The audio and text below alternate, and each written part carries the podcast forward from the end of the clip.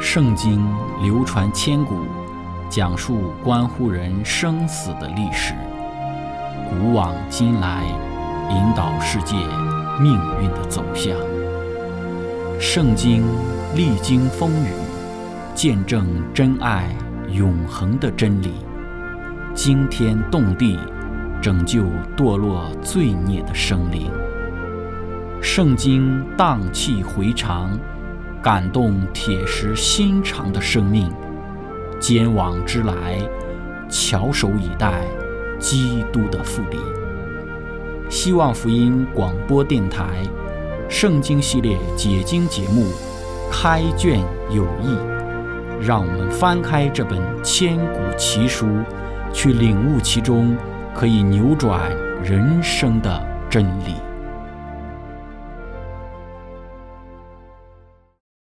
亲爱的听众朋友，平安！欢迎您收听《圣经解经》节目《开卷有益》。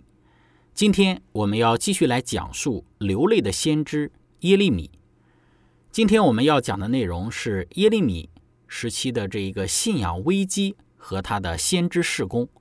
开始分享之前，我们一同来聆听一首诗歌，共勉。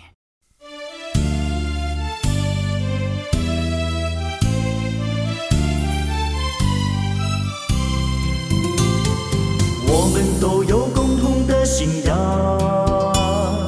我们都在同一条路上，我们都也是奉神，都曾下定决心愿做世上光。我们都是蒙主的恩友，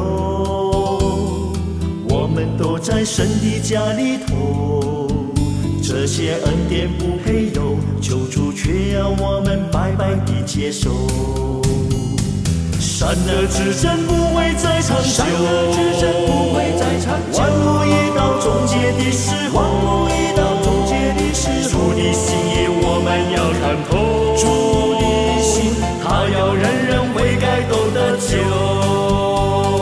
全世界是我们的工厂，全世界是我们的工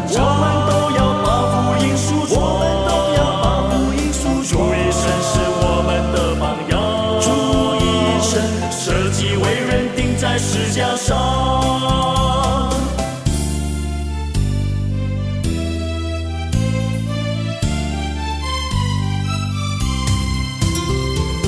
我们都有共同的信仰，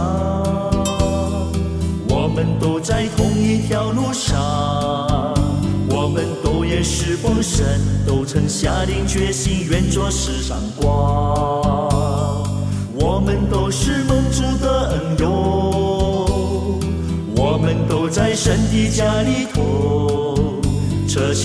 些恩典不配有，救主却要我们白白的接受。善恶之争不会再长久，善的之争不会在长久万物已到终结的时候，主的心意我们要看透，主的心他要人人悔改。都得救，全世界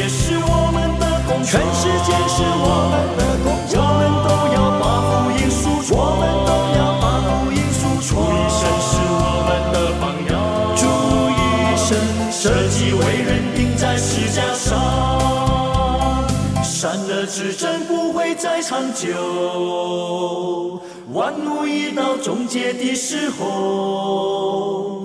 主的心意我们要看透，他要人人悔改都得救，全世界是我们的工厂，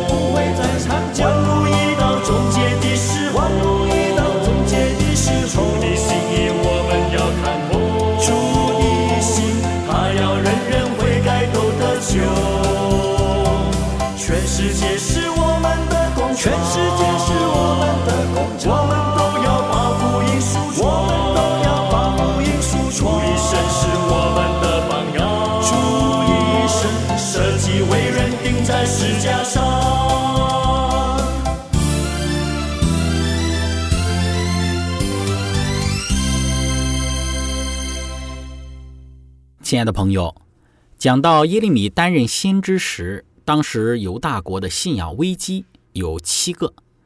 第一个危机是百姓举国被盗，敬拜偶像。耶利米书四章第一节，耶华说：“以色列啊，你若回来归向我，若从你眼前除掉你可憎的偶像，你就不被迁移。”八章十九节说：“听啊，是我百姓的哀声，从极远之地而来。说耶和华不在西安吗？西安的王不在其中吗？”耶和华说。他们为什么以雕刻的偶像和外邦虚无的神惹我发怒呢？在先知与君王当中说道：“那在约西亚领导之下的改革，虽曾清除了国内拜偶像的神龛，但群众的内心仍未改变。真理的种子虽已发芽生长，并有丰盛收成的希望，但是结果却被荆棘所挤死了。”第二个当时代的信仰的危机，就是犹大的被盗比已经灭绝掉的北国以色列更加严重。耶利米书三章十一节说：“耶和华对我说，被盗的以色列比奸诈的犹大还显为异。”以西结书十六章五十一节说：“撒玛利亚没有犯你一半的罪，你行可憎的事比他更多，使你的姐妹因你所行一切可憎的事。”道显为义。以西结书的二十三章十一节讲到说，他妹妹阿合利巴虽然看见，却还贪恋，比他姐姐更丑，行淫乱比他姐姐更多。阿荷拉就是撒玛利亚，阿合利巴就是耶路撒冷。我们说犹大拥有的特权多，那么他的罪行就显得更加的严重。犹大的特权有四个方面，第一个就是他一直由大卫家的家族来去担任。这一个国王，犹大作为一个王国存在的所有年份里，只受一个王朝统治，避免了他的北方邻居所饱受的这种政治的动乱。第二个特权就是在犹大的境内有圣殿，还有和其中上帝同在的这一个圣殿的标志。第三个特权就是大部分的祭司和立位人都在犹大境内，他们都是耶和华崇拜的正式代表。第四个特权就是由以色列的覆灭作为鉴戒，长达百年之久。但是我们说，尽管有这些的特权，犹大依然背信伪善、狂妄自负。马太福音十二章四十一节说：“当审判的时候，尼尼微要起来定这世代的罪，因为尼尼微人听了约拿所传的悔改的道，他们就悔改了。看呐，在这里有一个比约拿更大。”人越明白上帝的旨意，他们违背上帝旨意的罪也就越大。第三个危机就是不信先知所传达的信息，反而信赖他们的城防，还有他们的坚固的城池。耶利米书五章十五到十七节说：“耶和华说，以色列家啊，我必使一国的民从远方来攻击你，是强盛的国，是从古而有的国。”他们的言语你不晓得，他们的话你不明白。他们的剑带是敞开的坟墓，他们都是勇士。他们必吃尽你的庄稼和你的粮食，是你儿女该吃的；必吃尽你的牛羊，吃尽你的葡萄和无花果，又必用刀毁坏你所依靠的坚固城。第四个当时代的信仰的危机，就是顽固欺骗和明目张胆的背叛。五章的二十一节到二十三节。愚昧无知的百姓啊，你们有眼不看，有耳不听。现在当听这话。耶和华说：“你们怎么不惧怕我呢？我以永远的定律，用沙为海的界限，水不能越过。因此，你们在我面前还不战惊吗？波浪虽然翻腾，却不能逾越；虽然捧浮，却不能过去。但这百姓有背叛忤逆的心，他们叛我而去。”第五个危机就是他们焚毁律法书，不听从上帝律法书中的劝告。耶利米书三十六章二十二到二十四节说：“那时正是九月，当时的这个王是约雅敬，坐在过冬的房屋里。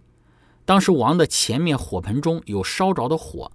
优弟念了三四篇或者是三四行，王就用文士的刀将这个律法书的书卷割破，扔在他面前的这个火盆之中。”直到全卷在火中烧尽，这个约雅敬王和听见一切话的臣仆都不惧怕，也不撕裂衣服。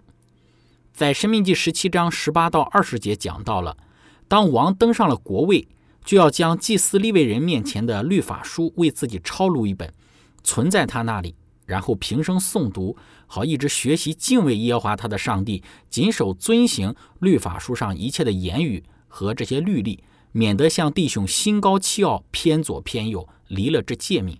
这样，他和他的子孙便可在以色列中在国位上长久。但是此时的约雅敬王竟然将这一个律法书中的所有的吩咐和教训塞耳不听，甚至将之弃入到火盆之中焚烧，足以看到这样子的一种的状态。第六个危机就是他们恶待先知，将先知投入监狱地牢之中。耶利米书三十八章第六节，他们拿住耶利米，下在哈米勒的儿子马基亚的牢狱里。那牢狱在护卫兵的院中，他们用绳子将耶利米系下去。牢狱里没有水，只有淤泥，耶利米就陷在淤泥之中。耶利米哀歌三章五十三到五十四节说：“他们使我的命在牢狱中断绝，并将一块石头包在我身上。众水漫过我头，我说我命断绝了。”历代之下二十章二十节说：“约沙法站着说。”犹大人和耶路撒冷的居民呐，要听我说：信耶和华你们的上帝就必立稳，信他的先知就必亨通。但是他们却恶待上帝的先知，将先知打入地牢。第七个，他们的信仰的危机就是背信弃义，重新奴役他们曾经释放了的人。耶利米书三十四章八到十一节说：西底家王与耶路撒冷的众民立约，要向他们宣告自由。叫个人任他希伯来的仆人和婢女自由出去，谁也不可使他的一个兄弟做奴仆。此后有耶和华的话临到耶利米，所有立约的首领和众民就任他的这个仆人婢女自由的出去，谁也不再叫他们做奴仆，大家都顺从了，将他们释放了。但是后来他们又后悔，叫所任去自由的仆人婢女又回来，勉强他们仍为奴仆。因此。上帝的话就临到了耶利米。耶华以色列的上帝如此说：“我将你们的列祖从埃及地为奴之家领出来，与他们立约说：你的希伯来弟兄若卖给你服侍你六年，到第七年，你们个人就要任他自由出去。只是你们列祖不听我的话，也不侧耳听我的教训。如今你们回转，行我眼中看为正的事，个人向邻舍宣告自由，并且在称为我名下的殿中。”在我面前立约，你们却又反悔亵渎我的名。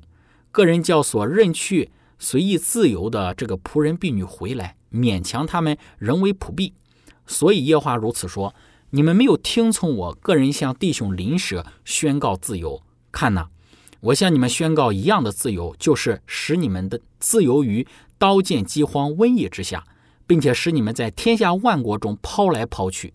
这是耶和华说的。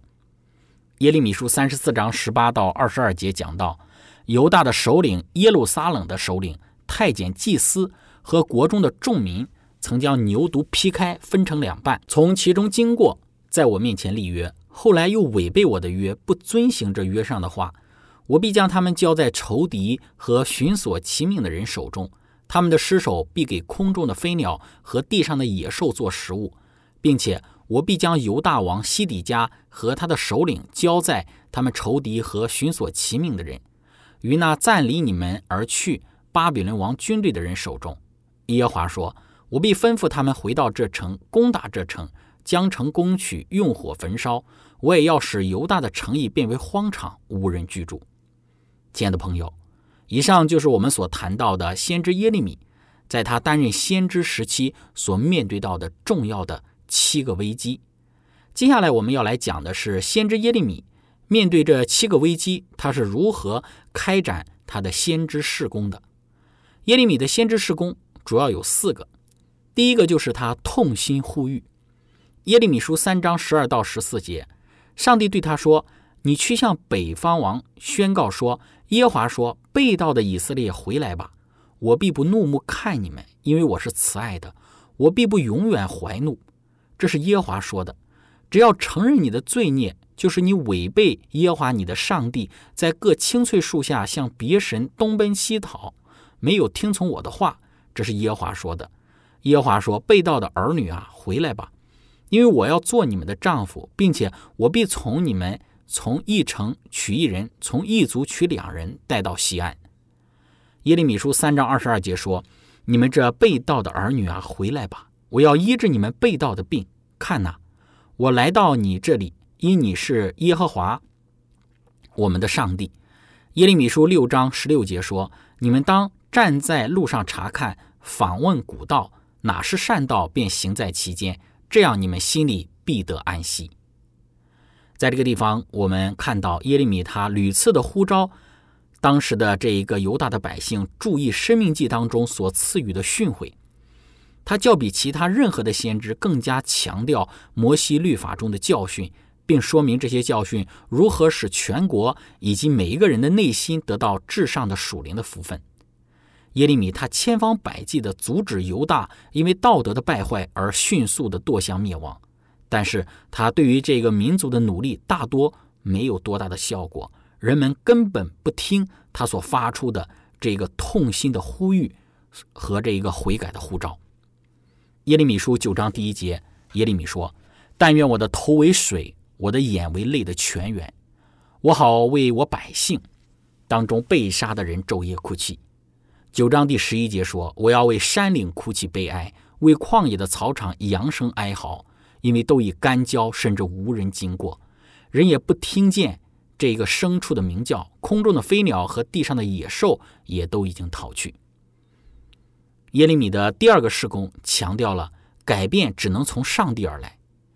我们说耶利米是倡导内心宗教的先知，他的信息是呼召人从外表和虚浮。转向内在的和真实的，他教导说：败坏出自一颗邪恶的心。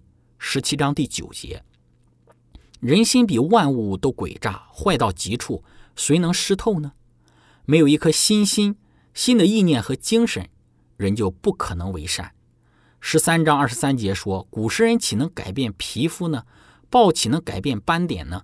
若能，你们这习惯行恶的便能行善了。他强调说，这种的改变只有上帝的创造力才能成就。二十四章第七节强调了这一点。我要赐给他们认识我的心，知道我是耶和华。他们要做我的子民，我要做他们的上帝，因为他们要一心归向我。三十一章三十一到三十四节，耶和华说：日子将到，我要与以色列家和犹大家另立新约。不像我拉着他们祖宗的手，领他们出埃及地的时候与他们所立的约。我虽做他们的丈夫，他们却背了我的约。这是耶和华说的。耶和华说：那些日子以后，我与以色列家所立的约乃是这样：我要将我的律法放在他们里面，写在他们的心上。我要做他们的上帝，他们要做我的子民。他们个人不再教导自己的邻舍和自己的弟兄说：你该认识耶和华。因为他们从最小的到至大的都必认识我，我要赦免他们的罪孽，不再纪念他们的罪恶。这是耶和华说的。亲爱的朋友，分享到这里，我们一起来聆听一首诗歌，然后我们再来接着讲论耶利米先知的另外的两个主要的先知事工。歌曲的名字是《抬头仰望神》。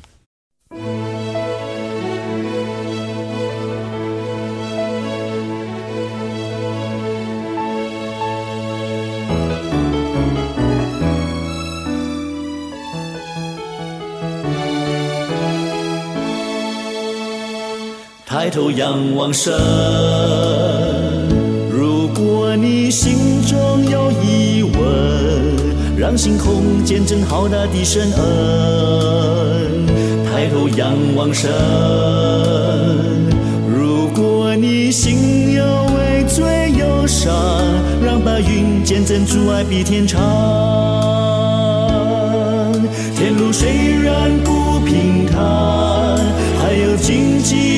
满路上，是脚有主扶持，我们不必惊慌。跌倒就再爬起来，记录精兵不怕失败，人要赞美，以喜乐代替愁哀，抬头仰望神。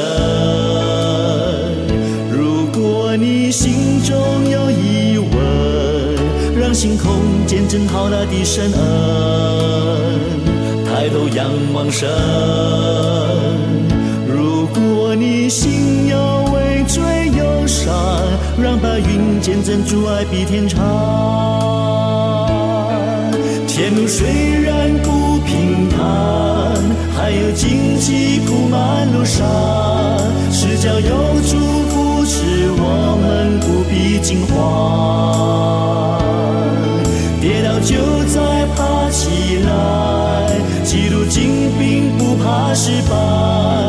人要赞美，以喜乐代替愁哀。天路虽然不平坦，还有荆棘铺满路上，是叫有祝福使我们不必惊慌。跌倒就再爬起来，基督精兵不怕失败，人要赞美，代替愁哀。抬头仰望神，抬头仰望神。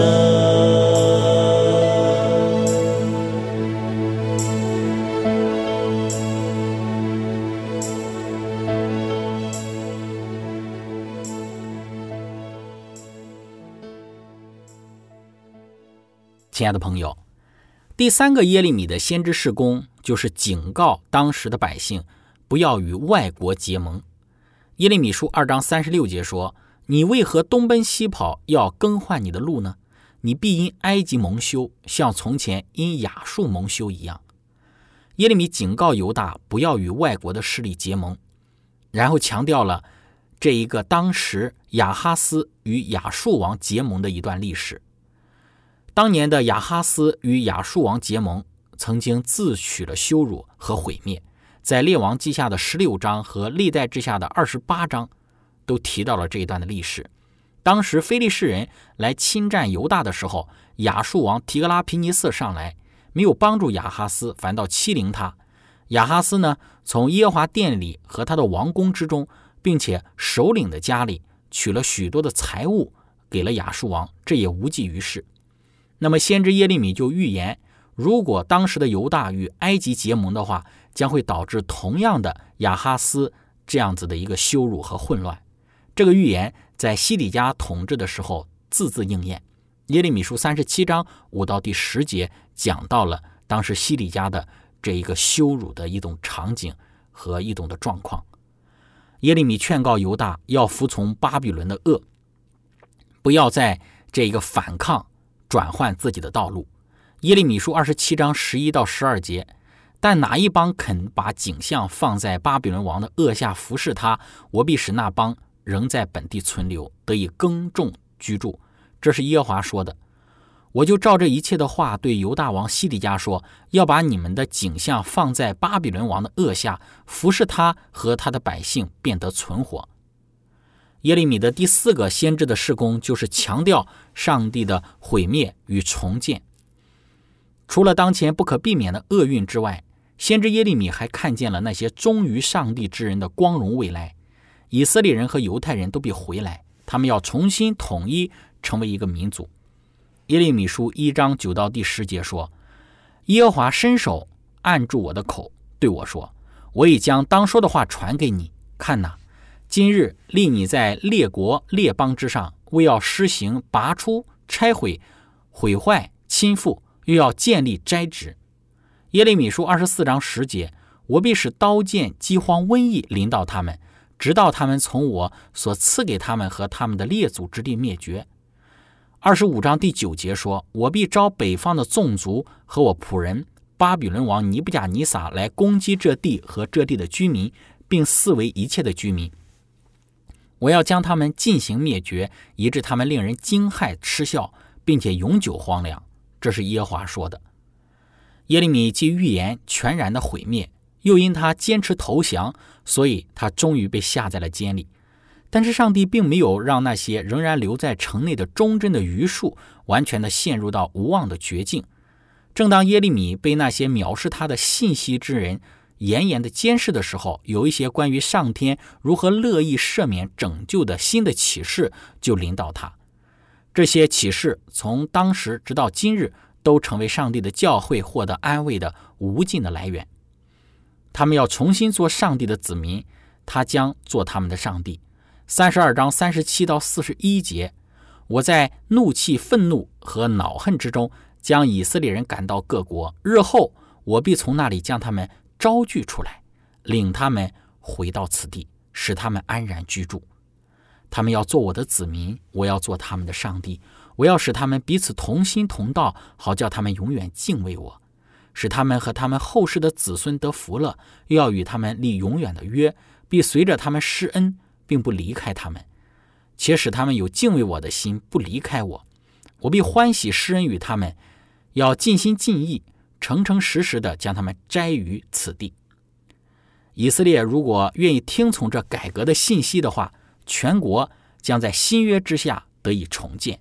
三十一章三十一到三十四节讲到，耶华说：“日子将到，我要与以色列家和犹大家另立新约，不像我拉着他们祖宗的手，领他们出埃及地的时候与他们所立的约。”在这样的情况之下，大卫公义的苗裔也要长出来做他们的王。三十三章十四到十七节，耶华说：“日子将到，我应许以色列家和犹大家的恩言必然成就。”当那日子那时候，我必使大卫公义的苗裔长起来，他必在地上施行公平和公义。在那日子，犹大必得救，耶路撒冷必安然居住，他的名必称为耶和华我们的义，因为耶和华如此说：大卫必不断有人坐在以色列家的宝座之上。以上就是我们所谈论到的先知耶利米那个时代的七个信仰的危机，以及先知耶利米如何。本着一个先知的精神，开始在这样的危机之中开展他这个先知的施工的。亲爱的朋友，今天我们的分享就到这里。如果您想与我们有更多的互动，您可以写电子邮件给我们，我们的电邮地址是 z h i c h e n g at v o h c 点 c n。感谢您，我们下次节目再见。